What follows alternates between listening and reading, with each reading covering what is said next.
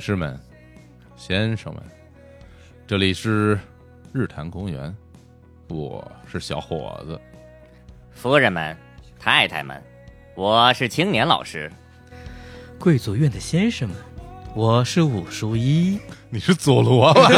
呃我没有声没有没有，声音很华丽啊！啊哎，这个这个开头非常的隽永，嗯听着就一看就是专业的、哎啊，对呃我录学过配音 的啊。你对听我们都像外 国人。对，现在大家在那个外面电影院里看电影，不都是这样吗？对 对吧对对？全都是这种这种配音是吧就是？胡话啊，而且而且都是外国人本身说中国话，他就是这样的。 对，他们不会说别的中国话。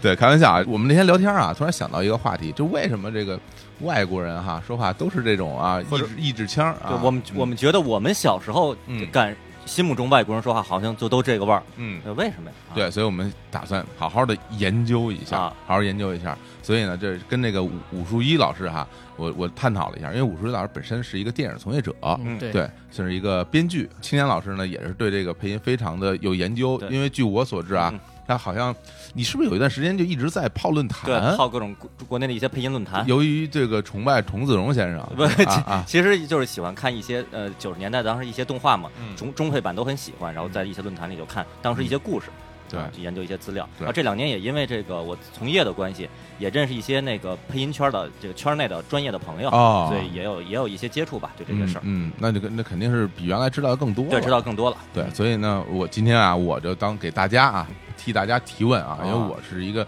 略略懂一点点，然后呢，也偷偷的上网做了一些小功课 啊。我们来把这个配音啊，其实主要是这个译制片儿这个事儿，给大家好好的说一说啊。对，嗯这这个东西呢，我相信很多的这个年轻的听众啊，他可能不太了解啊，还真是啊。嗯，啊，这几年这个所谓译制片儿，或者说翻翻译成中文的影电影儿吧，好像少了，嗯感觉呃，对现在你大家去电影院看，基本上可能十场，嗯，对吧？对一场配音版，还真甚至是。有的就没有配就音你版。你买票，有是有的有的院线你就一场中文版都都没有嗯，或者安排在什么早上八点啊有一中文版，哎，我反正我据我观察啊，我身边的朋友嗯，大部分人都好像说，哎，我得看嗯而原且音明的。确表啊，现我出我不决绝的，我不看配音的我不看啊配，音我对嗯我就要看原音的啊，原汁原味儿啊。当然也有一少部分朋友表示说，我还是喜欢看配音的。那为什么呢？他不是说我喜欢配音，我只是觉得这个字幕啊干扰我看电影儿。看着累。对我的这个这个目光焦点啊，总是聚焦在这个字幕上，对，就会啊忽视画面里很多细节。对其实我就属于那种，如果只要时间段合适，然后并且我了解他的配音团队很专业的话，我可能还真会倾向于看这个呃，中。对，这里有中新人的问题，对就是你觉得如果配的没问题的话，啊配的没可以问题的话，我会看中配版的。我因为真是一直盯着字幕的话，有时候那看完一个电影儿，然后回回头上网看一些分析的文章，发现里边什么二十多个彩蛋，我一个都没看见。为什 么呀？我全盯着那字幕呢。加上三 D 版的那字幕是立体的，更是夺眼球，就一直盯着字幕，我忽视很多东其西。实你说这个，我自己有感触，嗯就是有的时候，比如一个特别喜欢的电影嗯，呃，我可能会去看两遍，哎，对。嗯然后当我看第二遍的时候，我就会发现，哎，怎么好多画面我之前没见包过括呀很多？表情，对对，没有发现，可能那个时候主要是盯着字嗯盯幕着了，字幕最明显的就是看那种舞台剧，啊，尤其是那种国外引进的外文的舞台剧，哎它在那个舞台两边儿有有两个 E LED 的 LED 那个 LED 的大屏幕，上面有红色的字儿嗯，上面写上当场这个演员在说什么。那个时候啊，我的眼睛一直在看着那个看两边儿看两边儿，然后啊舞台上人都不知道，对，我就成了周华健了，是吧？啊我在我永远看着提斯基对的对对记性不好。嗯，我我之前看一资料，哦，好像说到了这个，我不知道准不准啊啊，说到了二零零六年啊，这个我们国内院线上映的电影里边儿嗯，整个这个译制片儿就外国片儿和这个，个原音片儿的比例还是十比一。对对啊对对，这哇这跟我的记忆差不多。嗯我就记得二零零七年国内当时演《变形金刚》就上映《变形金刚》真人电影第一部的时候，当时好像就是国语版中配版嗯的排片率是比原声版要高很多的。啊然后有几个电影院当时有原声版的上映，嗯，在《变形金刚》的很多的就粉核心粉丝这群体里，就还就引起讨论说那个地儿能是能看到原声版，嗯特意要去看，哦依然是属于一个小众高端的需就求。赶赶上那对种。我还可以补一个记忆啊，我记得是那个《星球大战前传：魅影危机嗯，这》是上映的时候哪，对年，大概？应该是二零零一，零一年啊，对在那个时候，我看到了很多人说啊，某一个地方嗯放一场原声版，哦嗯好像是个特殊事件一样，就那一年也就只有这一部电影放过原声版，当当做一个盛大的一就一个个节日一节样，日就，心里可能就是就啊，我们去看原声，啊，就跟早年最早引进 IMAX 的时候，啊说哪儿哪儿有啊 对对 IMAX，对哎对对呦，对就对就对就就特意得去这看一个，好像最早有三 D 电影一样 3D 对啊是，我也看看三 D 是什么样对啊，就这种啊。对，所以曾几何时，其实我真是觉得，就不过是也就十年前。十年十年前的时候嗯，依然是中配版这一统天下的时候嗯，到了今天，就是人们好像对中中配版有点嗤之以鼻、不屑一顾。对对，觉得这个配音的不行，行都啊粗制滥对嗯造，对，对还不如这原音的原汁原味儿特别好。啊很多人就是会觉得，就是还有我们现在都能看字幕了，或者还有很多人就觉得说我们听的感觉语感也很舒服，为什么要配音呢？对，我觉得是这样，就是其实看字幕这个事儿啊，我呃大家养成这习惯，应该还是啊从 VCD 时代哎，对，起来的，哎因为对我们刚才谈论的这种比例，其实都是院线电影儿。那之前我们看 VC，比如从这个一九九四年、九五年、嗯那个时候，就基本上就进入到家庭了对啊，看什么《铁达尼号呃啊泰坦尼克啊是就那九九七年、九八年》哦，最《早的话，《真实谎言》真实谎《言生》死时速》嗯亡命天涯》《侏罗纪侏罗公园》《阿甘正传》这一批，嗯，当时盗版的 VCD，嗯然后两个声轨嘛，左右声道，一个是往往可能是台配的国语版，一个是就是原声版。嗯就大家早年间在电视上看全是中文版的，嗯包括现在大家在电影频道那个看到的，可能都是很多都是对中，配版。所以我们对这种意志腔有印象，都是来源于电视。对对从电视啊，然后从自己有自己有了 VCD 以后嗯，才哦，好像逐渐习惯开始看这个原声啊，也也不错，也对挺好。啊然后时代就这么一点一点就过来了。行，那我们今天我们就从头说吧，嗯啊，从头说说这个，聊聊这个益智电影。对首先我们得去明确一概对念，就什么什么叫益智电影、啊？对，我们今天聊的这个，现在我们重点说的其实是配音译制片儿，嗯嗯，因为配声音的对，从广义来说，你只要这个字幕被翻译成中文，，对那就是译制片对儿。对，字幕组也是原版一直片儿是你可以没有字幕，你可以看，那个叫啊原版。嗯嗯，生肉，呃，现在可以说回溯到这个最早的啊，就比如说中国，其实在四十年代，嗯在上啊海，建国前对建国前已已经有很多电影就旧社会啊在上海播放 了。啊啊 呃，那个时候呢，当然那个时候很多片儿是默片儿，啊啊，哦 所以就台词量不大无，所谓。但是默片有字幕啊。有字幕，他会给你发个小册子。对，你看，哦你你看那个什么，就是电影博物馆里边嗯有很多的老老电影资料，嗯一男一女俩人往那儿一坐嗯，然后你一句我一句，张嘴没声音，嗯然后那个过一荧幕会儿上对上面就会有这个 字字幕卡啊出现出来，对字幕说说什么你干嘛啊是吧？我吃饭，啊反正就类似于嗯这种，但是没声音的啊，没声只有音只有文字啊。对，那个时候就只有音乐嘛，嗯因为呃，在四十年代的时候，很多人进电影院，这个还是一个很奢侈的行为，啊，所以哦基本上都是人力去解决，或者有个人上台跟大家讲一下、 呃这个故事今天讲的什么，嗯呃，啊后面你们自己详情看。啊，要么就是给你发个小册子，把可能会出现的台词嗯给你，就是先说一下，就是说哪句话哪句话哪句话，你自己看完再说。就是说在译制工作中给大家一个中文版的对一个小册子再要么就是人肉翻译，啊呃那个东西那个时候叫意译风，啊，呃，听着跟麦克风似的。对对对对，德其实语我风觉得是我像个觉得音译应该的是啊一个来源的这种翻法，嗯就是意思的意嗯，翻译的意还是那个大风的风。嗯啊，呃，很多人现场可能他有一个前期被翻好的一个呃 A 4的纸，可嗯能拿在旁边，嗯然后我也不让你看见嗯。呃，电影放一个地方啊，我念一句。啊，这个念呢，就因为我们都没经历过啊，那个时代可能有念得好的，还有点感情，呃，嗯可能也有比较不不投入感情，我就直接念下来。呃啊，这但个基本上嗯就是一场就一个人在那坐着，这个搁现在可以叫做剧透员 啊，对啊，是不是把这个情节告诉你啊？这可太坏 了，啊人家本来是说台词是对吧？，然后他他念得快，念得快对吧你还没看到，他想下一句 先念了啊，就是我先告诉你，啊最后他死 了，哈利波特刚到这，邓布利多死了。 这个太恐怖了。啊哎，不过这个工作听起来还挺辛苦的，哎，对吧？你想，如果就是一个人嗯，对吧？然后他从头到尾给大家做翻译嗯，拿着个剧本，里边有男有女啊嗯，有小孩儿有老人，啊呃，全是他。他还得他还得模拟人家的声音啊啊，然后他还得自己躲在一个小黑屋吧，对应那该啊个时候没有技术嘛，就没办法把这个声音可能比如灌录在胶片上，让你去听到这个声音。哎这真么正的嗯这个技术应该就建国之后了。啊，哎，这么一说来，其实我还挺想看看的，啊就是好有像其实现在在一些还有吗？有电影节上，我对那我当然不是不一定现在啊啊，我九几九十年代初的时候，当时在啊那一个电影节上看嗯，呃，也是可能是片源拿到的比较晚，嗯然后所以现场放映的时候，就是有那个工作人员拿着这个翻译的稿儿在那儿就就配合着电影嘛念里边的台词嗯。啊，所以看着其实也挺挺其实挺费劲的。那哎，那你看的时候他是怎么着？就是他念的时候，嗯那个电影本身有没有对话的声音啊？原音有吗？，有也有，也有对，然后他那个声音呃原音放的稍微小一点，百分之三十的音量。啊然后呢，这个配这个翻译者啊或者说啊那个读稿者嗯，百分之七十的音量，啊然后就在那儿说，然后说的其实可能因为是在电影节上嘛，一场一场的放，一场一场放，哇，所以以感觉到最后我看的那场应该是挺疲惫了。嗯，就说话有点有气无力，就是我们马上就过去。好的，我知道了，就就对就对对就就对就这样，很多就人就就 颓丧就了颓，丧了。 累说了实，话，这个叫做没有办法的办对啊法。啊对这对，就有真点的像那个，我跟小伙子说，在日本旅游的时候，嗯那个电车的那个报站员啊，是有时候到到工作一天到了晚上，然后声音就都等啊，行不行？妈死，就 就特别特别颓，特别没丧没劲儿了，呃想回家了，想回家了啊！哎，吴志吴志接着说啊，这个咱们这个译制片儿，那后来什么时候出现了这种说整整个把整个电影声音配上中国化的这种行行为呢？呃反正现在公认的啊，就是嗯新中国第一部所谓这个配音译制片儿，应该是来自于哎，要说到一个概念了，啊长春电影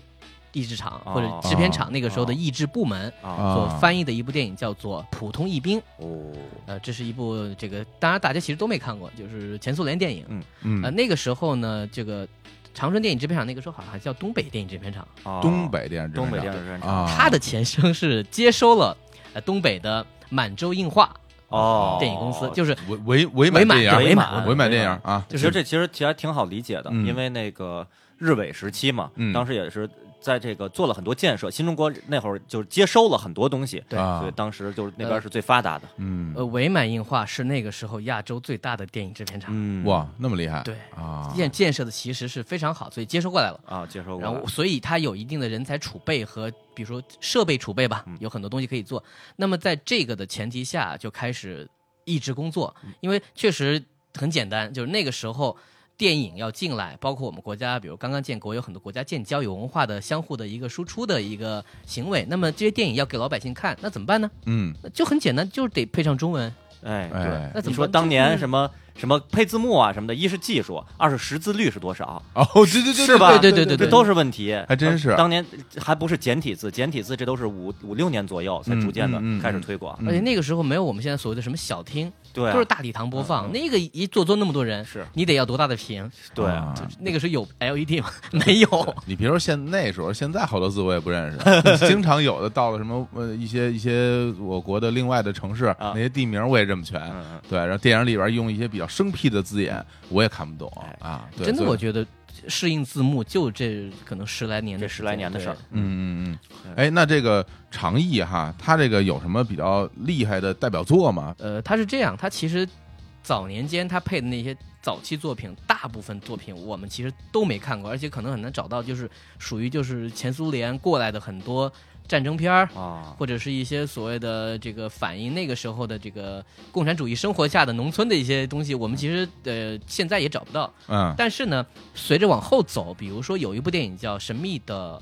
黄玫瑰》，哦，这个是罗罗马尼亚电罗影，马尼亚有对，当时有一段时时间特别多。中国跟罗马尼亚的关系当时特别亲密，那有一秦段敏时，间那我们对东东欧的兄弟东欧的对啊，对对对对，呃，再往后走的话，其实慢慢的，他可能也会配一些生活片儿、嗯一些一些艺术片儿，比如说有一个电影叫《两个人的车车站》，哎，这太有名啊了，，这个太著名这了啊。作为我们这种八零后吧，对对，小时候电电视里边一遍一遍放，啊对，有时两候个人恨不车站得感觉就是春晚，嗯春晚之后，然后当时到到没到零点，小时候我已经不太记得了。有一年，当时就是说完了以后就睡了嘛，不应该睡啊，应该再看点什么。电视里放两个人车站，我还真是我兴致勃勃的我就还看完真是才还真睡是，的。还有一年好哎像是有一挨年着放的过年，还有一年放的是那个办公室的故事，办公室的故事对吧？对对吧？对对春晚之后对，，两个人车站办公室故事就那儿放，觉得这就是属于春晚之后，大家最后再狂欢一把就可以去睡哎了。你说这个，我想起了一件事儿啊，就是当年我们这个就译制片儿这三个字经常出现在什么东西上啊？电视 报，这个啊这对个对对为什么我们会知道这春晚之后会放这个这个片儿呢？我们提前有那个中国电视报，对啊，然后北京广播电视报哎，然后上面会印印着这一周或者下一周对对，整个这周个的节目表嗯节目表，然后这个春晚之后写上几点几几点，点是三个写字三个字，译制片儿，哎两个人两两个个人人车站，对译制片儿，对呃什么办公室的故对事，其实这非常非常简明扼要啊。嗯你直接写写直接写电影两个车车站，嗯，这没法给它定基调，它是对嗯个什么？它是个外国电影还是中国电影，是吧？或者你写外国电影也很啰嗦，是吧？这对译制片儿三个字，一一下就明白了你们有没有印象？有的时候 电电视台放这种电影是没有规律的，就不是我觉得就完全没这规得律哪儿放哪儿啊？对，就突然有一个菱形出现， 啊我印象很深刻，就是一个菱形， 对对对你对，想一归在一片头起，然后对出来一个电影译制片儿，对对就对，开始放一部电影了，放一部电影，你也不知道是什么，啊对不知道哪国家，反正是外国人啊。不过这个有点这个好，嗯因为那个有很多这个啊中国产电影起个洋名儿啊 啊，想蒙混大家，你前面没有译制片儿，一没有看一看《奥比斯驴在行动》，一看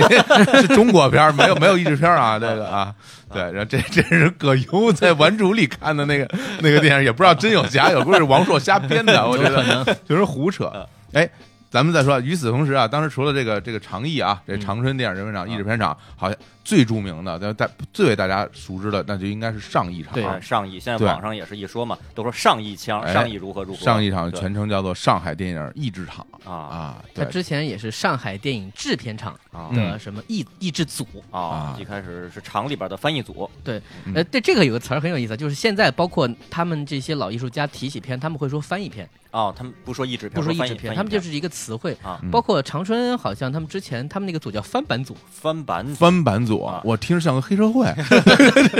还是什么有那什么大版伪组伪伪满那边过伪来版 的，翻版组 那估计那估计有有可能啊，啊这个得得小心点儿。都是时代的词汇。啊不过上一场呢，有有一些非常非常经典的电影啊，我就随便说几个啊，我觉得大家可能应该都看过哈啊， 《佐罗》哎呀哎对，这个是太经典了特别著巴黎名圣母的，院，啊，对这个《混蛋蓝桥》啊简爱》简哎呀爱全是世界世界名著级对的，，哎，你看他这个就是不太一样啊。你看那嗯长春那边主要是弄了一些，呃，苏联这个苏联的、对东欧的、对这兄弟国家的嗯。这个上海这边其实就挺文艺的了啊，就是名著哎啊还，真这是嗯个一些一些艺术片儿啊或者是一大些片儿很多，大就片儿那个年代的大片儿。啊，其对那就就跟有的那个 DVD 的这个盗版商就喜欢做这个什么电影节的哎这对些，对对对对有的就喜欢做合理活大片儿，对嗯有有的有的有电的影上只做 CC，只对只做金棕榈获奖的对影对片，全是金棕榈，有的只只做什么法国凯撒奖的影片，那太可怕了，那个没对没有一部能够看完。对，然后也啊有跟现在有的字幕组，哎，只做只做某一个领域的，也比如说，就是、嗯咱们说粗一点儿，有的只做那个日剧的，有的只做韩剧的，有的只做美剧的。嗯说的再细一点儿，就算是比如说日本动画，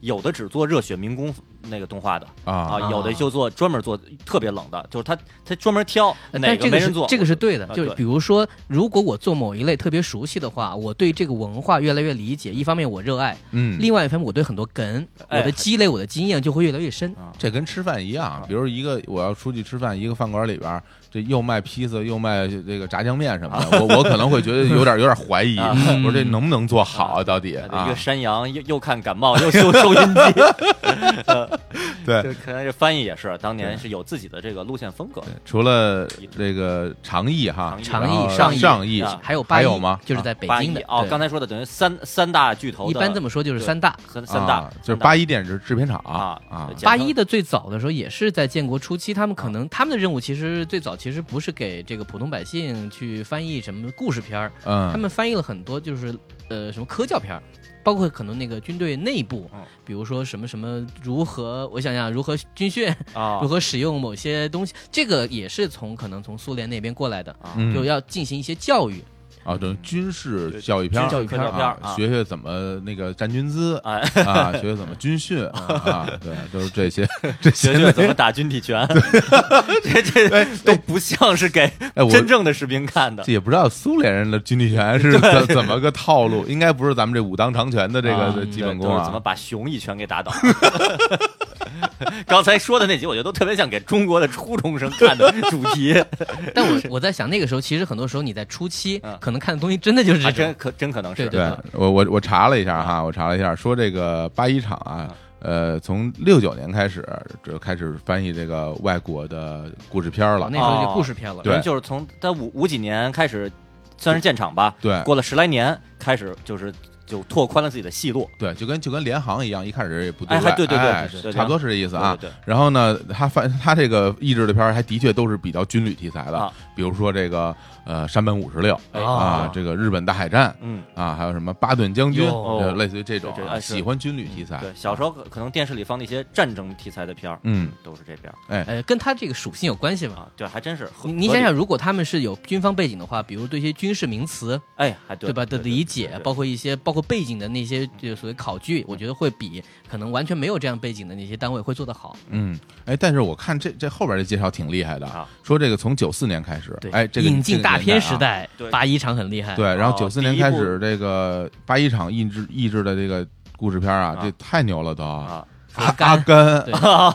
啊，这个雷霆救兵啊也叫拯救大兵瑞恩，啊，幺五七幺嗯珍珠港空中指大灌篮环指环王，哇，这太厉害了，这就呃个哎呀指环王系列整个系列全都是他们系列做的，啊。哇，这也太牛了。哈利波特啊，就好像其实我之前也了解过，那个我那个配音圈的朋友，呃，之前配一些就这几年一些进口引进的那分账大片儿，嗯然后说说那个我我给八八一厂那个配片子去，一说就是八一厂八一厂，就等于这个我觉得可也有跟他们在北京哦这样一个环境有得天独厚的关系吧，嗯嗯就是说有些正常的大片进来，他们能够拿到，嗯因为这也是一份工作，对吧？就有些电影做他们就做了、哎，那这个译制流程嗯是怎么回事儿啊，对，就这是可以讲一从下头。到尾是怎么对对译制过来的？就首先呢，要看片儿，啊要先看片要儿，看片儿。啊那个时候呢，可能就是比如说有一个译制片导演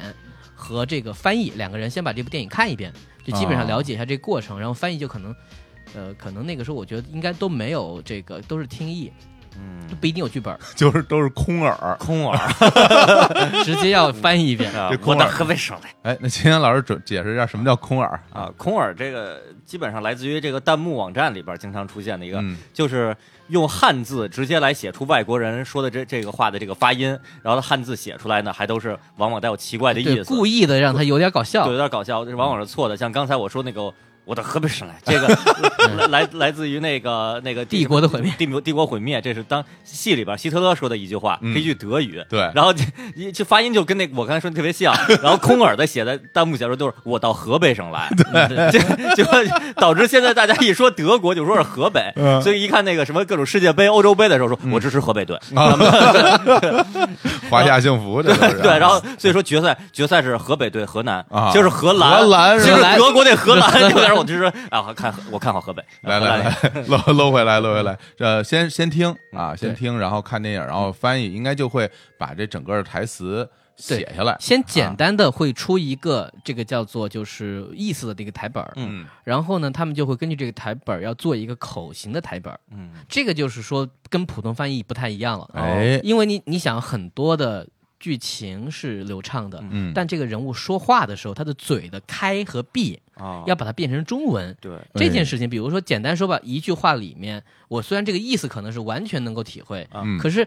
我的台词，呃，比你这个中文的这开口闭口音要大很多，啊，我是不是势必就要加点内容？对哎如果少，我是不是就要用最简单的意思，或者我换一个说法，嗯把这句台词给表达出来？啊这个就要经验了。对是这这哎这我还在工作中这个我还接触过。哦，因为我因为工作关系，然后这边负责的一部动画，然后需要让那个呃配音团队，嗯，然后后配中文版，然后一一开始呢，我们提供给他们一版翻译好的那个翻译稿，嗯然后他们说，哦，行，我们拿到这个了，呃，我们大概用多长多长时间，我们再出一个配音稿。然后我当时想了一下，哦，明白了，就是你直接写成呃翻译稿的话，可能没法用，就是就那话可能说的很啰嗦对，嗯或者说的过于简洁，嗯跟那个剧情里边人物的口型是完全对不上的。啊你重新要对口型再改一版，意思差不多，然后可能有一些语句的通过倒装啊，通过呃这个重新的断句，嗯能把这个给说起来。其实这个是一个妥协的艺术。对，对就是他其实没有办法真的，他毕竟说的不是同一种文字，嗯，但是我们要尽可能让观众看的时候说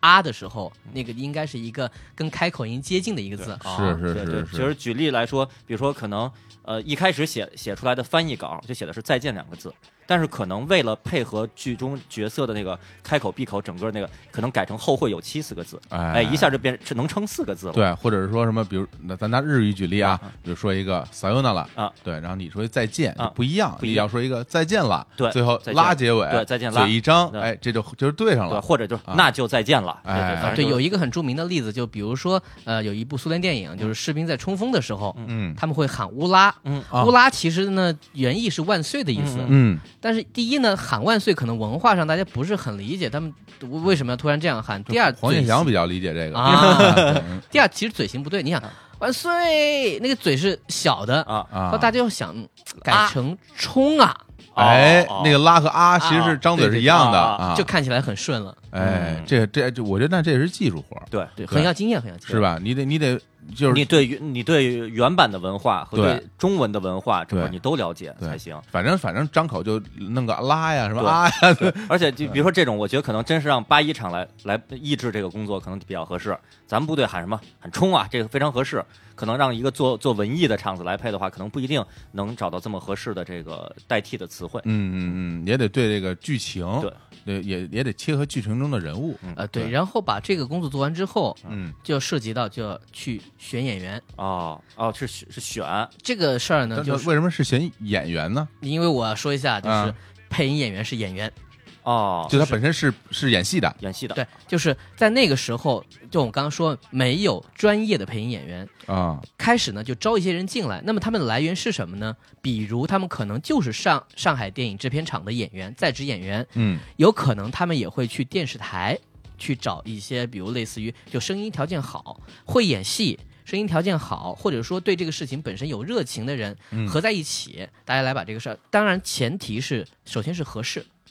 就在得得符合这剧中人的这个声线，至少对对是吧对？对你不能说一个老大爷是吧，让一个声音很英俊的人去配，这个就就对不上了，对啊，所以呢，就是在这过程当中就要开始讲戏了。嗯就比如说大家围在一起，导演就开始给大家讲，就是说，呃，当然你们也要先看完片。这个看片的过程当中呢，故事可能不太重要，就是说你们都基本知道讲什么，嗯，但你们要知道你们配的这个人物，呃，在上一比如说非常严格的这个流程当中，嗯其实是每个人要写人物分析的，啊哦就跟演、演一场话剧。演就甚至是演一出戏是一样的，你必须要了解你演的这个人物他为什么这么做，啊他是怎么想的。如果你有问题的话，嗯导演要负责给你解释，啊，要给讲戏讲戏，要讲得很清楚。啊这就是所谓的配音导演是吧？对配音导演，啊我现在所说的所有导演其实都是配音导演。嗯导演嗯嗯所以呢，他们自己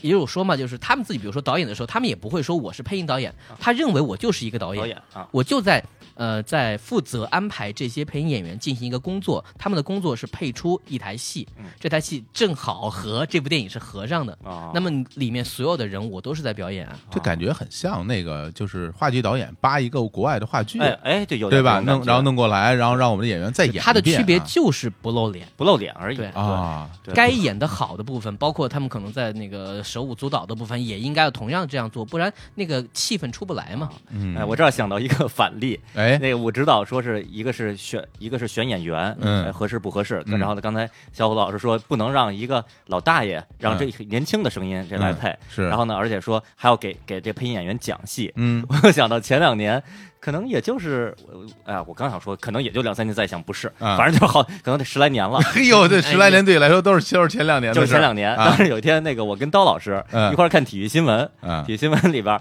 然后就出现一个呃采访外国的一个可能体育工作者，可能是某个球队的教练还是什么，嗯画面里出现一个中年人，然后呢是外国人嘛，然后呃他在那儿说，能把他的那个元音稍微消到可能只消到只有可能五分之一的音量，嗯然后配一个中文的这个电视台配一个中文的解说词，就是我们、我们怎么打算怎么怎么怎么怎么怎么做，然后那个元音的声音是一个中年人的声音，嗯可能就是比什么样呢？嗯、就是嗯、呃大概我们想打一个四三三的阵型啊就这样的。嗯，然后结果那配音的声音，我一开始我没注意，过一会儿刀老师跟我说说。这声儿为什么是这样的？嗯我就听那声儿说，呃，其实 呢，呃我我们这一场打一个四三三的阵型，然后我们说为什么太老入成戏这样了？ 这怎么不找一就是八？而且明显配音那人嗯故意捏着嗓子，嗯他想配一个八十岁的声音，但关键人家是一中年人，而且原来声音也也是一中年声音，嗯我觉得这很很有可能什么呀？呃，做至少做这个片子的负责人，咱们简他此刻就是应该当配音导演的职责吧。嗯他一是可能就找错人了，二是说错戏了。那有可能，，对，就一可能这配音那个人都不知道自己配的那个这人是一他是不是一定看画面对表，他可能都没看过画面，就说你给你给一岁数挺大的人配音，那边啊拿到稿子以后，可能啊、那行岁数挺大是吧？嗯嗯，我们打四三三的阵型太老了，过了就 这都是什么？那叫什么？巴西有一个著名老练扎加洛老师，啊呃一出道就就是我们有印象中他就七八十啊了，啊，对，估计是这种教对，练啊可。可能是当成那样的了。对，其实是其实是贾秀全指导，对对对，对并没有那么老啊。对所以你说是配这个配音配音演员的锅吗？可能真的是这个负责这个片子的一制导演，对对对对。他的问题，像我这挺重要的工作。对，而所以且这个导演要负责很多事情，要比如说你配完之后，我要回看的，啊，我还要提出意见哦。如果你配的不好的话，你要重新录的。啊啊返工，等于就是还监制还得对啊，对对，就是这个过程当中，其实可以这么说，如果呃你要用心的话，这个东西返工多少次，其实我们不知道的。那个就像那甲方给乙方说，呃，你能不能把那个颜色再调淡一点儿啊啊？哎，那加一个框儿吧。哎呀，还是再调深一点儿吧，框儿去掉吧。这返工多少次？然后然后最后又调回 来了，这就调回来这就是你了。最最最开始要那颜色对对对对， 是这个是吧一遍一遍返工。啊呃，这个但我们可以理解，这个对艺术的追求，其实有是时候是需要的。对对对，包括你做出来之后，你才知道你做的不对对。你试一下，你才知道可能最后需要什么。嗯而且可以嗯说一些细节，那个时候可不像现在嗯可以剪辑音频啊，什啊么多轨录音啊，哎不对是，对那个时候就是胶片胶片的放在那个地方，啊嗯这边的人对着看的画面，然后开始配，配完一口气，所有人全在房间当中啊这，一口气是个什么概念？ 10分钟十分钟对剧情不能停，啊！啊，大家也不能停。但是你十分钟不见得就呃是一个完整剧情啊那对呀，啊，然后接下来继续配啊。所以有的时候你知道难在什么地方？比如嗯说上一本这个胶片和下一本之间，它可能戏是断开的啊。就比如说这句话我没说完，啊比如比如说今天小伙子有首歌叫我让我一辈子抱，嗯啊，这个你就不能说了。在画面里就被切掉了对，但所以你也得让我一辈子抱。就是然后到啊下个时候。拗着你，哦，哎着你，对，气口要接上，我这大家回头上网去查，让我一辈子傲着你。这首这这首歌到底是哪个傲 呢呃？对啊这这搞不太懂啊。我就是你那想这个难度很高，对，啊真的很难。就嗯演员必须要把上一步的情绪还接上来，啊甚至尾音要接上。嗯，而且你如果有一个人出错，有明显的错误，嗯那这一本就重录。哎呦，那这个不会汉语拼音真录不了，是吧？不不不不傲爆啊对啊对让我爆让我爆是爆傲着 你 啊！呃，现在当然好多了，比如说你现在都知道大家可能分开录，啊很多人根本就不在一起录是。是，但其实这个其实对艺术创作，其实我我个人觉得还是有损害。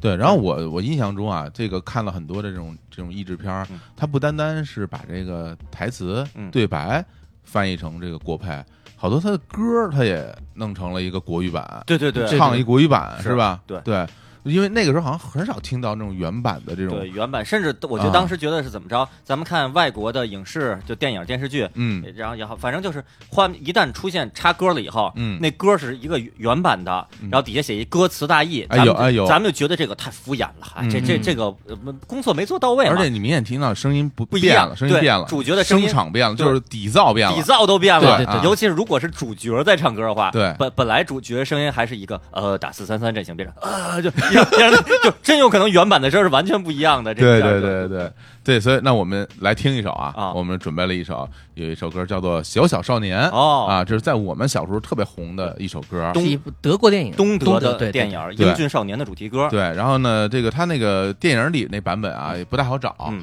找了一个这个程琳老师啊，是我们小时候的大歌星啊。对也是也是当年的小时候的因为这首歌实在太红了，呃又对重新出了专辑。对，来我们来听一下啊，程琳老师演唱的中文版中文版中文的版《小小少年》。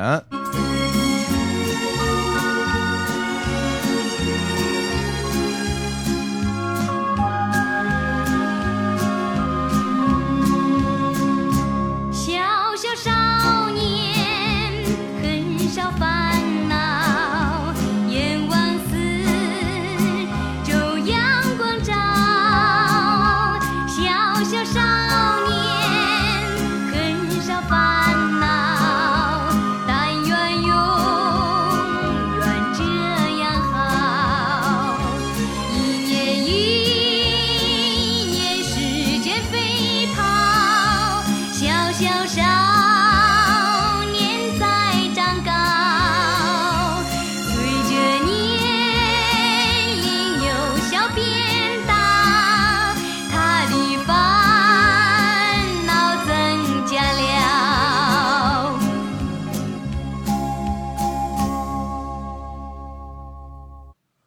哎，这一曲啊，《小小少年》啊，哎回头这翻唱一下啊，当这个电影叫《英俊少年》英啊，俊少年对，然后我印小象很深，小里孩边那个我第一次见到那种发型，就那个来发自型来自于这哥们对儿对啊，对对是一乌个克兰核弹似的短型，发，对，然后这个一个大偏分，对大偏分，一小卷在孩旁儿，边儿，对对，然后就鬓角也挺嗯挺对挺浓厚的，而对，而且他头发吧，就是很厚很厚多，对啊，嗯捋到一边儿去，嘟儿嘟儿，非常帅气。啊对，然后还经常是高领毛衣那种感觉，对，以至于后来咱们小的时候，呃，去拍照，嗯，照相馆好多小男孩 儿对，都对都要弄成那被样。被照相馆的这个阿姨呃给我就要那个发型给给捋成那个发型哎，再了。穿个什么小孩的西服，对哎啊，感觉都是这个金帆合唱团出 来的，都都能唱《小小少年》啊对，还得有点小胖、小肚子什么 那种，是吧？那嗯那种小孩儿嗯，这个小孩是一位老太太配的，哎，老太太配的哈。啊李子。咱们这个说半天这个这个译制片儿啊，啊说这配音啊怎，么回事儿这？光光说不练不行啊，咱们还得听听啊啊。我觉得今天也我们也准备了一些这个精彩的配音的片段啊哎，对，然后给大家听听说。到底好还是不好？怎么样？我们这个拉出来聊聊。对对，因为因为可能真的是有很多的朋友可能没有听过上一场哎对，当年的那些特别经典的配音的片段对啊，，可能就只是在网上看到看过一些呃总结出来的一些碎片式的式的视频，对嗯说什么老的配音什么什么多搞笑啊什么的，多多夸张啊，夸张啊什么的，具体的来鉴赏一对下吧。啊那那我觉得我咱们这么着，咱听的第一段儿别听太老的，咱就听一最新的，行也是当年的一个大拿，一个大咖，啊他配的这一段儿，具体是谁呢？我先不说，啊我们先听一下啊这行这段配音来自哪个电影呢？啊前一阵子特别著名的啊一个动画片儿《啊，大圣归来》。哎哎，这这大圣这真是挺新的啊，这非常新了，是吧？啊啊，最新了。这个配音这个演员嗯，就是当年最红的那一批里边儿嗯，我我最喜欢的那个人啊嗯嗯。让我们先听一下他的这段精彩的配音。好的。大王，快来不及了！孙悟空，你三番五次坏我好事，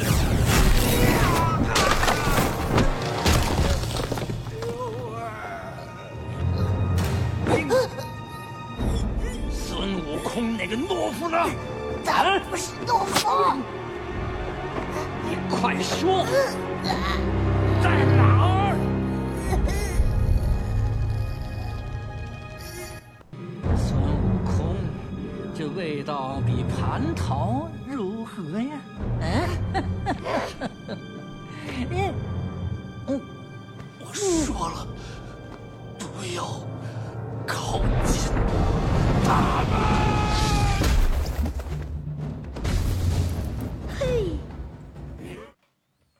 哎啊，听了这么一段啊，这个孙悟空啊，嗯这个我们说这个不是最开始那什么大王，不不不不是那这个啊，主要是这中间这段这个台词比较多的啊，大反派啊一。直在念叨孙悟空的对这位，对，这位名字叫什么？说出来如雷贯耳哎，童自荣老师啊，对，这是我们的偶像啊，偶像对对对，而且最开始也不知道他叫什么名儿，对，是吧？对，其实印象挺挺深的。我记得当时呃中学的时候，呃，不像现在啊，现现现在我觉得一是资讯发达，而二是现在这个大家的思维都比较比较开阔，知道有求更多求知欲。嗯像那个我跟小伙老师，像小伙老师其实之前学呃说过，哎就我们中学时候还都是那个什么那个荒蛮的野人呢，哎对对对，就哎那种状态。嗯可能有时候当时也比较无知。有一次小伙老师跟我说说，哎，咱们以前看那些好多那个外国的那电影配音版里边，老有一特别英俊的 声音，对对特对这对，声音特别帅，总配年轻小生，哎是有那么一个。我说对对对对，好像是是是是有那么一个，哎，那就说那那是谁配的呀？不太清楚。嗯我说我说啊，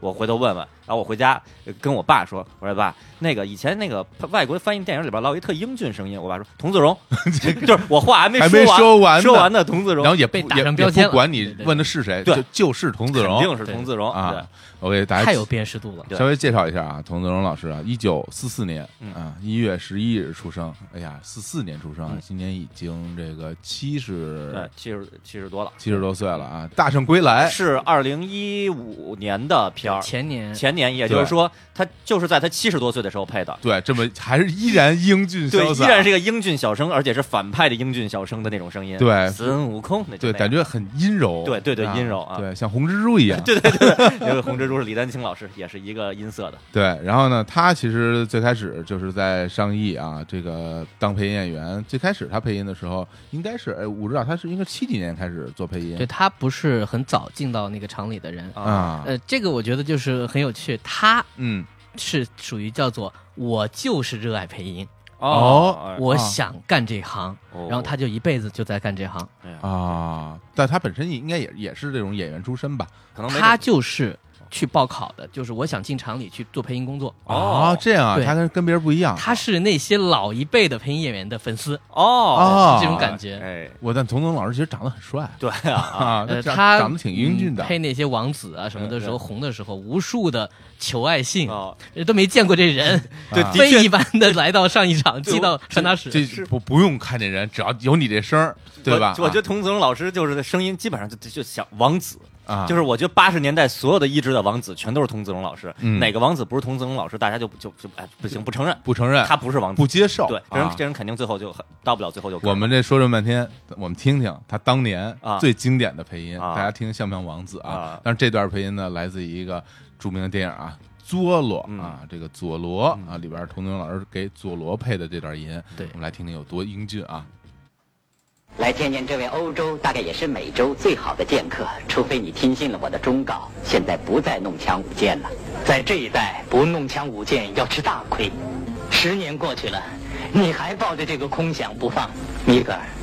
你要去当总督的那个领地，过去一直是是一个人欲横流、血腥仇杀的地方，你改变不了。你叔叔要死于疟疾，那是人为的，不是天意。东部领地根本没疟疾病，我没开玩笑，米格尔，你在开玩笑，你以为手无寸铁就能所向无敌？铁牙哥，我这是替天行道，这么干是傻瓜。哎，这个童自荣的声音嗯啊，那个我相信，其实如果看过一些老电影的朋友，应该对这个声音不陌生，因为他声音太有辨识度了，对对一听就哎呀，这个就像你说那个特别英俊的声音是谁啊？对特别就是潇洒，特别对，帅，就是他。对，然后我觉得就是他在配其他的这种角色里边儿，基本上也是这种嗯声对，儿永。远是这个声音对，啊基本上就是属于王子专业户。嗯对这呃奶油个，小生、对奶油小生代言人，嗯，对，然后花花公子，对花花公子，呃对，对就特别有特别有辨识度。然后嗯，所以其实也有一情况就是，其实童自荣老师的这声音吧，配谁都基本上都就都是他，哎都是这一个角色。对对对对对对，嗯其实，这种情况还挺多的，在现在这个时代，比如说那个日本的动画领域，丁宫理惠嗯，专门配傲娇。傲娇这个可能大家知道这个词儿吧，哎就是这个这个心口不一，是心口不一。然后所以丁宫理惠配了很多代表性的角色，都是金发双马尾，啊，然后呢张口闭口就是跟男主角说五路赛五路赛五路赛，就就是就就就是还这这个你好烦啊好好烦烦啊好烦啊好烦嗯啊，就说连说这个很多的日本当时的观众就是说，我就为了听丁公理会说这五路赛三连击，我就来来看这部作品，这就是所谓的这对个对声控。对声控，啊对，就是那个时候也一样，很多人可能反反复复的看佐罗，就为了听就为了听童自荣的声 对音。，或者有时候看一部电影，一看是童自荣配的，啊嗯哎哎，就会哎，那就看看一看吧，挺好的。对对，对其实就有点像，还有有点有点像什么呀？像木村拓哉啊，演演哪个片儿，主角演的都不是那个人，都演的是木村拓哉本人。对，然后摩登德哉去什么研究魔法瓶了，啊，对对， 啊，摩木登村拓德哉哉去去给开赛车了，对，摩木登村德拓哉哉去开弹飞机了，弹钢琴了，对，木村拓哉干这干那个。对啊，然后木村拓哉台词什么最有代表性台词就是妈妈的哟，就是 等等等一下， 对对对对对，像那是你误会了什么的，对对对永远是这个。木村大神啊啊，这个收视的保证，嗯嗯，对，这就是一个偶像化的对一个一个特质。其实，嗯呃，这是我说嘛，童老师他其实是这一波配音演员当中嗯偶像化最早或者说嗯最明显的一个人。嗯还有很多演员，其实他很有可能你其实声音觉得熟，但你不会那么容易跳出来。哎，他会演很多人，甚至可能一个片子里面就配很多人。啊，嗯然后你甚至你都不知道是他配的，对对对，名字也不会让你特别的记得住。嗯，但是其实有更多的艺术家或者说老配音演员，其实他们更愿意这样。呃，比如说像曹雷，他就曹不雷算是在上一场大家一说第一个或第一批会想到的名字，嗯是但是他其实他也配了非常多的一些电影角色，比如呃，在《茜茜公主》当中，嗯他配了是皇太后，啊，嗯皇太后这对样吧？的你角第一色反应你会觉得说啊，这个声音我好像没有那么有印象，嗯对就是因为他每一个角色，他他配了很多太后了，啊，嗯呃，我感觉就是他自己可能很享受这个过程，因为还有一点，曹磊老师他也是我刚才说的，他是先做演员，哦，他年轻的时候二十来岁，他是先演电影的，就是演了一些电影以后红了以后，因为身体的原因，可能他觉得说我可能做幕前身体不太适应，他也喜欢配音，他觉得配音工作并不一定比我在电影前去表演要低多少，哦他也很愿意去做这些事情，他就开始呃四十岁左右吧，就是专心的做配音，包括做配音导演。德他高望现在重啊还在上海演话剧，哦啊他要重新回到舞台上当一个就是露脸的演员。嗯，那行，那我们来听一段，来听一段这个曹磊老师的配音啊。啊，好，对，这第这第一段这个武指导给准备这个啊配音资料，我就想笑，这个是曹磊老师配的吗？啊，你绝对不会知道，我是我是不知道啊，哪这哪段个啊这个这是这个这个文件名叫《天书奇谭》， 《天书奇谭》里边的这个听一下，听一下。是是哪一段？我们来听一听啊，听一听谁就呀听听啊，听听听就知道了啊。好， 哎，你们都会变戏法吗？嗯，呃，我们都会。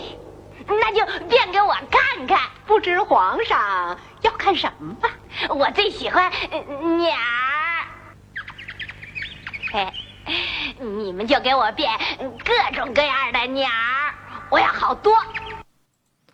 哎呀，这个是大家不知道有没有看过《天书奇谭》这个这个漫画，呃，这个动画动画啊片儿嗯，对，上海美术电影制片厂啊啊做的一个《天书奇谭》这个非常著名的动画片儿。一个这刚才这角色是里边那傻皇帝，嗯啊傻 是就特小对啊，几岁的一个二二了吧唧的一个哎小皇帝傻啊。孩子，这后边那句话我印象特别深，说：“哎，我我我封你为哎大把式。”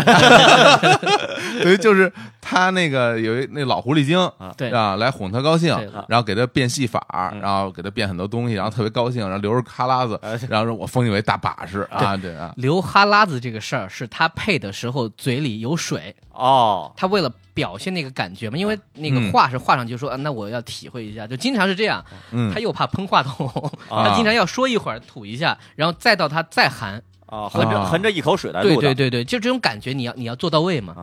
啊，这个跟教父似的啊 嘴嘴里塞塞俩棉球塞着东西，对对对对然后俩两两边鼓着，然后抱一猫，嗯然后在在那撸猫啊，就是他被跨度特别大，啊就是比如说狠心的女人，嗯贤惠的女人，啊皇太后，包括我随便说几个，比如他不光是外国片儿，那个《大明宫词》，嗯武则天，哦归，亚蕾那个角色，啊那这都是近代的了，对，就是啊他其实一直就是工作啊，就是属于一个跨度年纪很大，然后呃领域也很大，但存在感并不强。嗯他不是那种明星化，就说啊我我要我要冲曹曹雷去，其实没有，他哎就是做、做导演做配音。我小的时候看那些动画片儿，嗯我以为这些小孩儿啊的声音都是都小都是小朋友小孩配配的啊但后来才知道，这个小孩儿声音大部分都是女性女性配的，就好像那个《龙珠》野泽雅子啊对《龙珠》动画是哪年？八六年还是八七年？嗯然后呃悟空的配音野泽雅子，嗯然后啊，当年配这很很正常嘛，是当时是一个中年女性嗯，三十多了，三十多岁，三十多岁，然后到今天，现在《龙珠超》每周的连载依然是野泽雅子在哇配，依然在配悟空，还配，当然了，已经现在不是一个小孩儿了，但是音色基本没变，还是那个声音，这嗯么很厉多害年很厉害，厉害，太厉害了！哎，那我们再来一段吧，嗯再来一段啊！不是说曹雷老师的听一下声相对声音本嗓百的变一个啊。啊对，本来的声音，对，下一个呢是来自于电影叫做《女魔头》啊时尚女魔头就是那个穿 Prada 的恶魔，啊嗯啊，她配了一个女女王的范儿的那个斯特里普老师的啊奥那个哦斯里普角色对老对姐啊，来听一下，看跟这个小皇帝有什么不一样啊？嗯我不明白为什么确认一个约会会有这么困难。我知道，抱歉，米瑞达，我我昨晚对你确认无能了的可是细节问题一点儿不感兴趣。告诉 Simon，我不同意他为巴西版选的那个女模特儿。我要干净、有活力、会微笑的那女孩，又脏又累，还有肚子。我答应参加迈克尔康斯的晚会，让司机九点半送我到那儿，九点四十五来接我，准时。 9:45打电话准回时绝格罗饰品公司的娜塔莉，我都回绝了几十次了。我不喜欢蛋白酥皮奶油卷，要水果奶油蛋糕。然后提醒我前夫参加达尔顿学校的家长会，再打电话给我丈夫，请他到我和马西姆一起去过的餐厅共进晚餐。这不是归亚 蕾吗？对这啊这不是刘雪华吗？啊，啊对啊，这不是那个什么潘虹啊对我对我对感觉对怎怎么都是他哎呀？对对对，啊就哇，这个这个声音太熟悉了，对非常熟悉对，在嗯特别多的影视剧中，就刚才我说的这些人嗯，嗯估计他都配过吧，都好像都是这这副声音，对，她的这个状态其实就工作状态很好，我觉得就是嗯嗯也不抢，看见没有？哎，但对也有她存在感。对，而且这个能能从这个声音里听到演技，就嗯画面感特别强。对对对对对，其实这一段本身就很难配，嗯因为原版当中台词是没有停过的，它也是在显示这个女角、这个女性的这个啊老板嘛，啊女魔头特别的酷，啊走过进来就啊对一直在嗯我说，我哦听他这意思，好像他一直在走，一直对在对啊对对对是一个长镜头，对，然后嗯所以就你能在里边能听能听到他的动作，能听对到他的表情。，对，我觉得这个其实就就非常有功力。就是能感觉到这个人啊从进了这人这这个大楼以后啊，一直往前走，一目光往前看，别人给他递个什么东西，对他就看一眼一扔，对然后签个字签，没然错后对，没就错然后然后画面当中一直走就是这样，是这样吧？对对，嗯所以我就说嘛，你看配的那些内容和什么都在进化，嗯就以前可能没有这样的戏，嗯，他现在就是要动起来，嗯啊，就我我其实这个也青年小伙子也有一经验，哎，就是以以前录歌的时候，那个有时候我跟小伙子录完录完一个 demo，听完说觉得好像有点不对劲，后来发现是怎么着啊？你那个口型，就是说你的表情，如果不是带着不同的这个情绪的话，录出来声音不一样。就是你你你他妈笑笑着录，哎，声儿就听着就是笑的，嗯然后你要是一本正经的，你就你就没感觉。比如说什么啊，朋友你是这这这这，哎，你听着就特别特别美，王杰石对老对师，对老朋友，你是喜欢过来还是喜欢下？就就就就就得就得笑着录。对，这明显在笑 啊，这个这这正经是对在对笑。但如果是啊，朋友你是喜欢，这就不一样。哎对，行，那要不然咱们再听一个，嗯嗯咱们再听一个啊，对，听个大师的，听个大师的，因为这个五十一在录录节目之前跟我说，就是他是很多这个配音演员的这种偶像，对，很多人是因为他走上的这条道路那，就是我们偶像的偶偶像的像偶，像的偶像，偶像的偶就说像，比如影响像乐队的乐队，像什么哦啊童自荣老师是也是因为什么崇拜很多人这啊个进入这个行业对还有很多人是以模仿他为荣的，啊。啊，比如李阳、李阳哦，那孙悟我空、那唐老我鸭大概能想到是谁了。他的名字叫做邱岳峰，哎啊，这个一九二二年出生，哇，这真是老前辈了。嗯老前辈，他是第一批上亿的人，然后一九八零年就去世了啊，也算是去世比较早。对，是福建省的福州市嗯人哦啊。但是我哎，我看这介绍，好像他是一个混血。对他有俄罗斯血统，白俄罗斯血统，啊，哦，我那那照片，大家可能现在可以上网去看一下啊。这个邱岳嗯特峰别老师，这绅 个士，邱岳峰老师这照这照片嗯是一个外国人的长对 相，对他他明显不像一个这个东方人的样貌啊啊。对很多人是这样评价说他的嗓子条件其实并不好，嗯他嗓子是相对有点沙，沙哑，呃，对相对比较尖，嗯，他的更多的时候，他真的是靠他本人对演戏的这个东西的理解、对角色理解去塑造角色。嗯，这个陈丹青老师，嗯呃，在文章里提到了这个邱岳峰的这个事儿啊，他说他想起了一句话啊，说契诃夫的一句话，说给我一个烟灰缸，我可以为他写篇小说，但是邱岳峰就能给我带来这种感觉，就是他的这种配音，就让我能够想象很多很多嗯的画面和内涵。对啊，这个听起来很厉害，但我们还是耳耳听为实啊我们先听一段啊，这段呢，这个武武指导给我们准备的这段声音是孤星血泪孤星血泪，我没有看过这个啊小说啊，呃，本本来是叫做《远大前程》，这嗯个。在这部电影当中，那个我介绍一个这人物，这个呃，薛岳峰配的一个人叫杰根斯，他是一个大律师。嗯故事当中呢，他是一个又，比如自负、嗯骄傲，同时呢，他带着一种所谓的侵略感，但同时他又不是个坏人，因为他跟主角的关系就是说啊，我有人委托我，啊我要给你钱让你生活，那么你就过来找我吧，我给你钱。但他也带着一种非常非常不屑的感觉，他把这混合在一起，有这么一种一个角色的感觉啊。虽然不重要，但我觉得这个角色非常非常的就是符合，非常棒。嗯这是什么时代的电影啊？这部电影是六七十年代六，七十年代的，但进啊来也不是就同期进来啊的。也是八十年代进来的，对对，当时没看过。好，那我们先听一段啊，来自这个《孤星血泪》邱岳峰老师的配音。先生，我没空，没空。哦，贾克斯先生，我没话要跟你说，我要知道的都知道了。钱付了吗？付了，付了。我想，你想，我跟你说过不要想，我替你想就够了。我不要你想，不许你想。呃，可我有个证证人，他能证明我无罪。呃，出庭作证，他来作证。他出庭能证明什么呢？你叫他怎么说，他就怎么说。您呢？啊，出去，带着他一起出去，出去，滚，滚！再废话，我们把钱退给你不管了。你是谁？哇，这段这这声音很这熟悉声音非常熟悉非常熟悉啊对，对能想象到为什么李阳说这个以崇拜邱岳峰，嗯然后以及这个张涵 予，对张涵予就都沿袭这种风格，从这音色上是有点就是是带有那种沙哑沙哑哑的，其实是嗓一一类声音，嗯对，就跟那个这个何云伟、嗯哎这个模仿这刘宝 瑞是一一类，因 一一为模一对样。对，因为这真是一类嗓哎这音。不是现在的事，这是多大的事呢？ 我看你也挺像的，对对对，邱岳峰有一个经典角色，这个角色经典啊啊是《大闹天宫》的孙悟空，哦，对对对，还真是上海美术电影制片厂的对这版，对啊这这版，所以从这个版本之后，猴子基本上哎都这么配。还真是哦啊。所以李阳配的电视剧版的孙悟空也是用这种音色，对，就是嗯嗯有点鸡眼往上挑着嗯，玉帝脑就是那个但学不但像，但是尾就是尾音还是有点沙哑，那对对，尾音对有吧点沙哑，不是说像说一尖起来然后变华丽了，啊对它是有一种砂纸打磨过的嗯对那对对种摩擦感，对对对金刚砂牌卫生 纸就是那种声音啊哈。对他整个这个配音生涯，因为也比较时间比较长嗯嘛，配的角色也很。就没有大小啊嗯，有有的角色可能就是几句话，有的也有就是类似于就是从头到尾男主角，但是他基本上我觉得他对于角色理解总比别人要深一些，尤其是那些我就说贵族啊，哦嗯就是刚刚我说很骄傲的人，啊这其实是他的长项。嗯啊，可能也是他自己对这类的角色有自己特殊的认识。对，所以我我个人感觉就是邱岳峰的角色真的，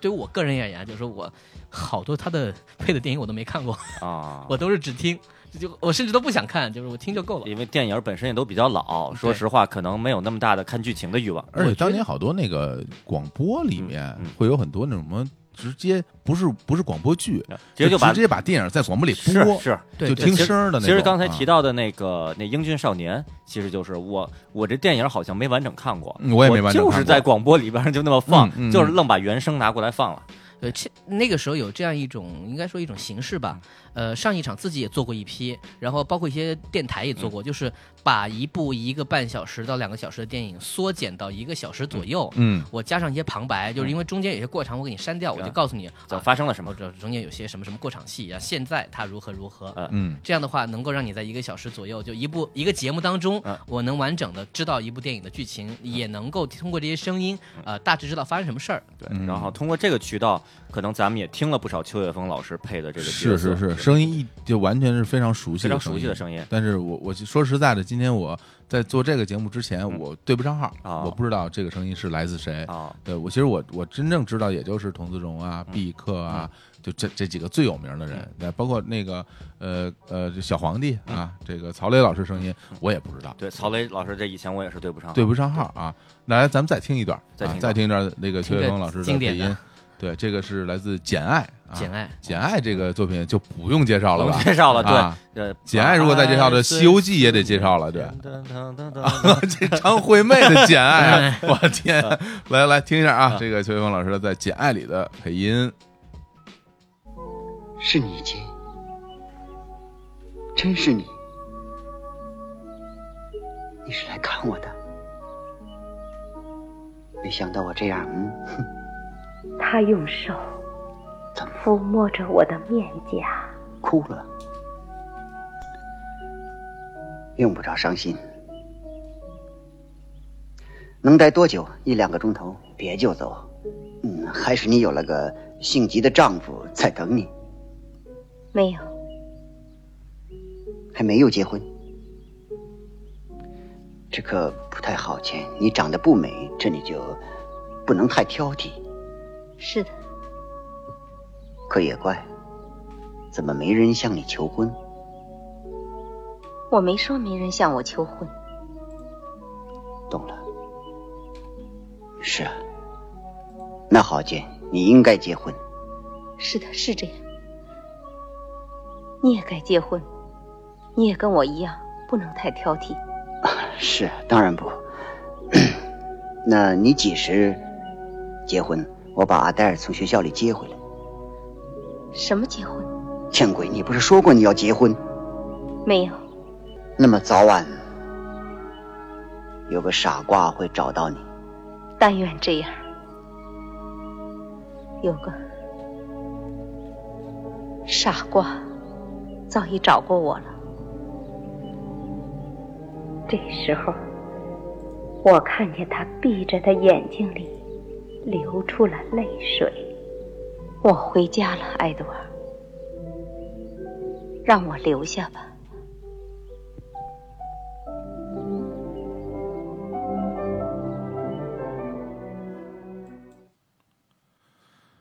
哎，我觉得刚才就是某一个瞬间啊，我感觉我就是穿越了，就是怎么说穿越回就是小时候，就是守着录音机，嗯其实也不是故意去听这种广播的电影对的那个时候，会被因为吸住就吧是你比如我刚听了一段相声，相声完了之后，然后他就放了一段这个呃广播的译制片儿，我就我就在听，然后那个时候可能也是一个周末，然后我写完了作业没什么事儿干，外边儿大太阳或者是什么乱七八糟的小动物在乱在乱跑，然后无所事事的就听这么一段东西，我就感觉啊，这这是那个画面又回到我这个现在就眼睛里。对，而且我觉得他其实在这段配音里边儿，他非常克制，哎对对对他整个声音其实是你能听出来他有巨大的情感，哎对他他但是他要克制住的情感，他不不敢爆发他这个情感，对，而且两边有两个细节，我就我印就刚才印象很深，一个就是哼那么一声儿，还有一个清嗓子的声音，就那种啊嗯嗯， 对，其实像这种声音，其实很少你能在这种就艺术片里听到，好像它都是属于有潜台词的它属于不和谐的声音。但是其实它每一个声音都表现了这个人物的性格，其实他都在想我该说什么，嗯我该怎么表啊达我的邱情雪感。峰演的这个角色，就对现在状态处于叫做傲娇。 啊，对，就是就明显能感觉这个人物的那种纠结。对对对，啊，就是你可以感觉到两个人物，就算大家只听这一段儿，我先嗯不介绍前因后果，你能感觉到他们两个人都在极力的在掩饰自己内心对对方的感情。对但是呢，又控制不住，不知道对方到底说这句话什么意思。对你是不想让我在一起啊？怎么怎么样？对，这个真的是，嗯而且他们这个声音的克制，嗯，尽管克制，尽管是压着自己的声音，尽管没有没有高声的这样这个喊呀什么的，对但是声音发音每个音都很清楚。对我觉得这是就体现这个专业这对对从业者的一个功力功力，功力。对，其实这几年我看过很多网上的网络配音，呃，民间的这个业余的团队来做，热情是能感受到，然后呢，以及这个对戏的理解能感受到，嗯但有的时候会出现一个什么情况呢？就是发听不清楚尾音，哎，就就经常是比如说配到有气无力的段落的时候，就剧情是有气无力的，就听着，那我们就是就你就不知道最最后在说什么了。啊啊啊啊然后或者是有的时候，比如说呃，可能是想模仿一些港台的，不，但不一定是港台，就台湾、嗯台湾的那种语气，或者想模仿日式发音的那种感觉，嗯就是呃有一搭没一搭的，就比如说个是啊，就会是啊，然后我听我老我老听什么煞。什么的，说的就那个是什 么？但是老一辈的这个艺术家或者说专业的从业者，嗯就能把每个音都发得很清楚。对我觉得这个也是说，嗯，我个人很喜欢这种呃这种专业的配音的一个重要的原因，嗯不是说随便一个说啊、呃我们网上不是经常有一些什么那个什么武侠类的什么游戏，什么我们那个弄弄一段动画，然后配一个音，然后大家都说啊配的真好啊，但是我第一反应就是听不清，我觉得这个我不太能接受。嗯，当然了，我们现在其实回过头来听，不管是童自荣老嗯师、呃曹磊老师，还是薛岳峰老师这这几段配音，我们还是能够听出和现在的这些配音是有明不显不一样一样的。对，这个应该就是我们所说的意志腔吧？对，是有一种舞台感，对，有一种话剧话剧感，话对剧对感。哎就为什么当时都会用这种语气来配？我觉得至少有三个点可以讲一下。哎哦那个时候引进的电影啊，因为电影风格的美学也一直在变化啊哦就电影最开始它拍摄的时候，大家的表演风格，你想想，六七十年代的电影和九十年代和现在的表演风格就是不一样的。哦，嗯你说的意思就是说，咱们咱抛开意志不说，咱抛开配音不说，就是本身原版电影里的演员他就这么演的，就是带有一一定的这种舞台的对感，舞台剧的感觉。他就要贴他那张脸和那种表演方式，这个啊很自然就会有夸张性。哎，这还真是，你看原来那老电影，对就不说别的，什么《西西公主》里边的人一惊一乍的哦，然后我觉得就算是洋人肯定也是哦，然后还就有还有咱们们就是中国的老电影啊，然后《余光曲》啊，对啊啊，然后然后那那些里边台词我有几句我印象很深，妈妈。我现在就要回家了，就类类似于类似于这种口音的啊，对，这那就是像话剧一样。对对对啊呃，再然后就是很多那些老配音演员，他本来的来源也是话剧演员，的确是演话包剧括出导来的演哦他导演也也是是导话剧，他们。可能这样说吧，我觉得这里没有好和坏和对和错之分，嗯就是说他们那个时候认为应该这样，啊，对，美学和他们的理解就在这个程度。你看，包括那个时候最早也要说到上海那个叫文明戏，嗯他们为会认为说我在舞台上说话确实不应该跟生活中太一样。哦，这是当时的追求，就是就这么理啊解的。对，这其实是一个审美的变迁。变迁啊我们现在会觉得说，哎，这个东西演的越自然，越自然越好对显得越好。哎那个时候就是说，要有演的有点艺术感才好，要不然就跟大街上看人有什么不一样呢啊对？呀我们大家为什么要花钱来看你们这些人在跟生活中一样在这儿表演呢？哦，对啊，我都花钱买了票了，对然后跟跟身边的人一模一样，对，那我在屋里和屋外看有什么不一样？啊对啊就是会不会有这种想法？对我觉还得是会有啊，可以理解可以理对解啊啊对对，还有一点，我觉得再就是说，关于对于所谓大家现在所熟悉的说，好像有一种说法，就是配音腔不说人话嘛。啊对就感觉好像你说话说的都是那种特别夸张、特别假，对，有时候啊没有有点感文情绉绉，有时候用的词有点奇怪，对，要么就是书面语，对书面语对，要么就是话剧腔。嗯所以我认为这个其实是一个质量问题。哦，比如我们刚才听的这几段啊，嗯有动画片儿，啊嗯有现代电影，嗯有相对年代就是电影的年代比较早的电影，你有感觉到很明显的不适吗？觉得应该是大家会觉得说还好，对对吧？但为什么会有这种刻板的印象呢？是因为其实有大量的配音作品，它配的不好而已。对，其实我有个朋友就发明了一个词儿叫“膨虫腔”，哦，嗯就是很有可能在，其实是九十年代中后期到零几年的时候，有很长一段时间，嗯配音的这个工作呢，又没有像早年间八十年代那帮人有荣誉感，嗯有很强的经验，但是这个。呃，传承是要有的嘛，又不像现在，可能说技术啊、理解都进步了。确实有段时间，我觉得我们大部分人也是在电视上看到了很多外国电影，比如就是电影频道也好，包括地方台放的，配出来的东西就是假假的，对嗯嗯不走心的，说人的名字也也说的特别奇怪，哦，迈克怎么怎么怎么样，对？对嘿，什么老麦克，什么什么，嘿，约翰，什么什么什么，对，哎，真见鬼，真见鬼啊什么的，这种啊可能他就是该死对了，对对这啊种该死的天气什么对的啊，这里面有很多小问题，比如说你听到这种特别假的原啊因是为什么呢？有时候就是因为人不够哦，而而且我觉得我要把声音区分开。哦，对，对一一个人要配三个角色，他只刻意的让自己声音变得很还有怪一个从根本上来讲，我认为它本身翻译的时候，啊把这个英文就是外文翻译成中文，这个翻译本儿就没好好排弄本儿就就没弄你好像很多这个我们后来现在大家很多很多人看美剧、看英剧，有很多的呃口头禅，比如什么 damn 是吧？对对让让这个当年就翻译成哦该死该死的的什么这对见鬼的对天气见鬼的 对这这个东西除了梁总现在还在 用以外，还有谁在用这种东西？对对吧？梁总是我们好朋友啊，对他他坚持用这种用这这种语言用这种语言啊说，话在在有自说话自成对体系的一种体系方式。对，但现在我我们新一代的，包包括我们这些优秀的字幕组的翻译人员，他会与时俱进的把这个东西翻译成其他的，比如说翻翻成人话，翻译成或者是现在的流行语也哎好，口语对，或者现在的我举口个语例也子好啊，，对，啊比如说外国人说话，他有他自有的幽默感。嗯我们最熟悉的一种方式，就比如说说反话，一个人问另外一个人说：“嘿，你怎么样？”嗯那个人说：“不能再好了。”啊哎对对其实他想腿表达都的断了，是已经很很很不怎么样。对，很可能已经身负重哦伤了。啊呃对啊在早嗯年间啊呢，他们会认为说，如果我这样翻，你会真的以为就是字面意思，所以他一般会翻成说还没死呢啊嗯他会觉得这就是我们翻译的工作。嗯哎那是因为他认为大众可能不太熟悉这种文化，但你想想，过去了二十年，嗯大家慢慢知道了。看表情和表演，而且外国人那种平时生活的方式，我说不能再好了，可能大家也都慢慢嗯知道明知道白这了在是说什么反意话思。对你现在就不用再翻成我还没死呢。就我觉得这个也是一个过程。对，而且而且我感觉啊，中文的流行语，嗯也是随着时代发展越来越丰富。是的，对，在八十年代可能真的没有那么多的能对应上原声的词，而且这个东西还有一个，它他们的它流行化趋势没有那么广，很多都是小范围内大家懂，但是人多了就不懂。但现在随着网网络发络展社会对的发展，这个流行语，冯巩老师都掌握，对吧？对所以说这个东西你用流行语来翻，大家都能听懂，这你就可以非常的坦然的用流行语翻译就梗这个翻译词成真的本土是化的这种东西了。就不用再拿着那个呃那现代汉语词典，然后啊用“见鬼”这个词了，对呃，见鬼了，哦，这该死的，这老是这种，对我看过一个例子啊，就比如嗯有人说台本翻的不好，嗯就一个人脚被踩了之后，翻译写的是疼疼疼疼疼疼疼，啊，这不是这漫对画儿你你就知道这个是怎么来的吧？对啊这是日本人，日本人，对日本啊人说一一代代代代代代代代代，或者他这这这这这对对对对，然后就是那如果你翻中文，这个怎么配啊？这这很像建红那个啊啊翻译，就是他进了进了 进了进了进了进了进了进了，人家说人家是一 go go go go go，对对对，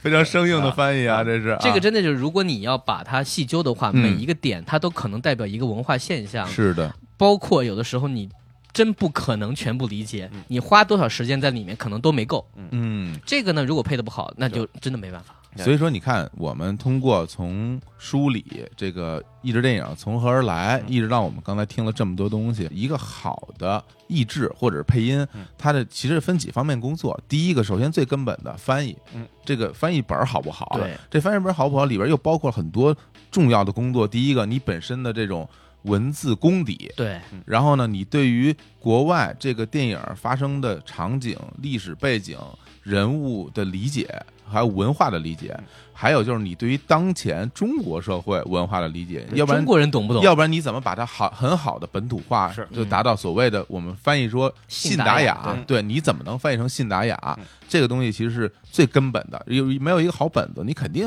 配不出一个好东西来，对吧？里边全是见鬼，这太见鬼 了，对吧？这该嗯又死或者字数不对，对不上口型对也不行啊然后你那让后边写着字数、字数、字数、字数，是吧？这肯定不嗯行。另外一个，刚才就像青年老师说的，配音演员的功力，你自己的水平，你的表演，嗯对你，你对于这个电影的理解，你对于人物的理解，包括你自自己的台词功力嗯怎么样，这都是包含在这个成功的这元素里边，啊然后所有的这些汇聚在一起，还有然后配音包括导演得选导角演，你对的选角，讲戏嗯你的对你的讲戏，你的统筹，你的你的整个。监控品质、嗯对把关，对对，是这的是对常非常非重要非常常多重要人共同的努力，才能弄出一个非常好的配音的作品来。对，而且说实话，呃就反过来说一句啊，又因为配音这个工作不那么受待见，嗯这些年就是同等情况下，演员演一个戏是一个什么状态，拿多少钱，配音演员是幕后的，是他可能做的事情并不比演员要少，对，在很多时候，他甚至可能可能帮这个戏加分的，对，但事实上，不管是时间给你的这个。比如工作的一个准备时间也好，包括你的所得报酬也好，这个工作本身带来的一些回报也好，它都可能是不成正比的。嗯，但那这种情况下，那一个作品本身它能做到什么程度，有时候真不是说它无限量说啊，我要做好，我们就全把它做好。所以现在回头看上亿这个时候的东西，它就变成一个历史一个特殊时期，他也是真是所谓的天时地利人和，他都赶上好时感候觉了。有片子好，人也还配备比较齐全，嗯然后那个时候大家有自己对工作的一个荣誉感，嗯，愿意去做，包括收入在当年应该也不算特别低吧？当时是有基本领大家每工每月工领资基本都差不工资多，对对吧？对，哎，这么一想的话，对其实像咱们比较喜欢的这些，可以说吧，老派的配音译制片儿，嗯嗯呃，还都是八十年代，是然后的上亿的这一批，或者嗯当时其他的那个呃，比如说呃还上海那个电视台也有一些上上海电视台的对变形金刚什么，咱们都很喜欢。八十年这一批，好像大家不太认可的那种，嗯好像可能发生在九十年代的一些在电视台里放的九十年代中后期中后期的劣质对的外国的一些影视剧里边儿可能会出现对什么那种什么哦，我踢你的屁股这种，那就真的是就很夸张了。近些年我们在市面上看到的配音作品，其实品质还是可以对的。对，这些年就当然了，那个有一个我们分要分开讨论了，比就是明星配音的这个事儿，嗯那是另一嗯这个回事事儿儿，了我们回头就单独讨论了，对因对为对这个东西和这整个的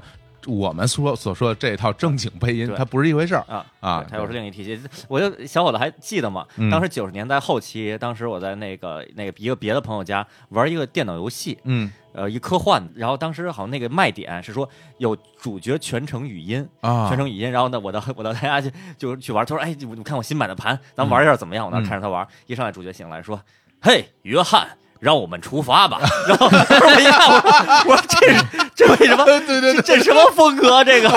么对呀的？什么什么什么？哦，什么什么？今天天气真的是太好了！啊对什么 当时我一看，哎呀，这太奇怪！这画面是一三 D 的，对对一电脑游戏，对对对对有对有点像孤胆枪手似的那么一画面然后 MDK 那种 MDK，然啊后说的话都是这样的。对然后我当时就跟小虎老师我就学了一下，都非常稀有。 说这太逗了，这可能就是像刚才我们说的那武指导说的这种彭崇强，哎嗯他受过上亿的影响对，但同时他又接了很多活儿，然后对作品也没有那么理深刻的理解对，嗯然后嘁哧咔嚓，反正就出来这么一个东西，拿拿枪拿拿调的， 行，我们其实这次仅仅是聊这些译制片儿，然后呢，嗯对之后其实还有很多的配音领域，比如说动画、动画片儿、聊艺对广聊东台艺，对，包括 TVB，我们这边就如果大家真的是有兴趣的嗯话，我们也可以继续请来一些各种真真正的从业者，哎，这厉害了对，嗯都可以好啊来这交个流啊！而且我知道的就是，基本上现在从业的人，都还是我们刚才聊的这些人的粉丝。嗯啊他不是因为喜欢配音，真的很少有人说我随便选个职业吧，那我就配个音吧。嗯一般不会，都真的是喜欢。喜欢喜欢这个才干。而且，其实我觉得现在我身边很多的年轻人，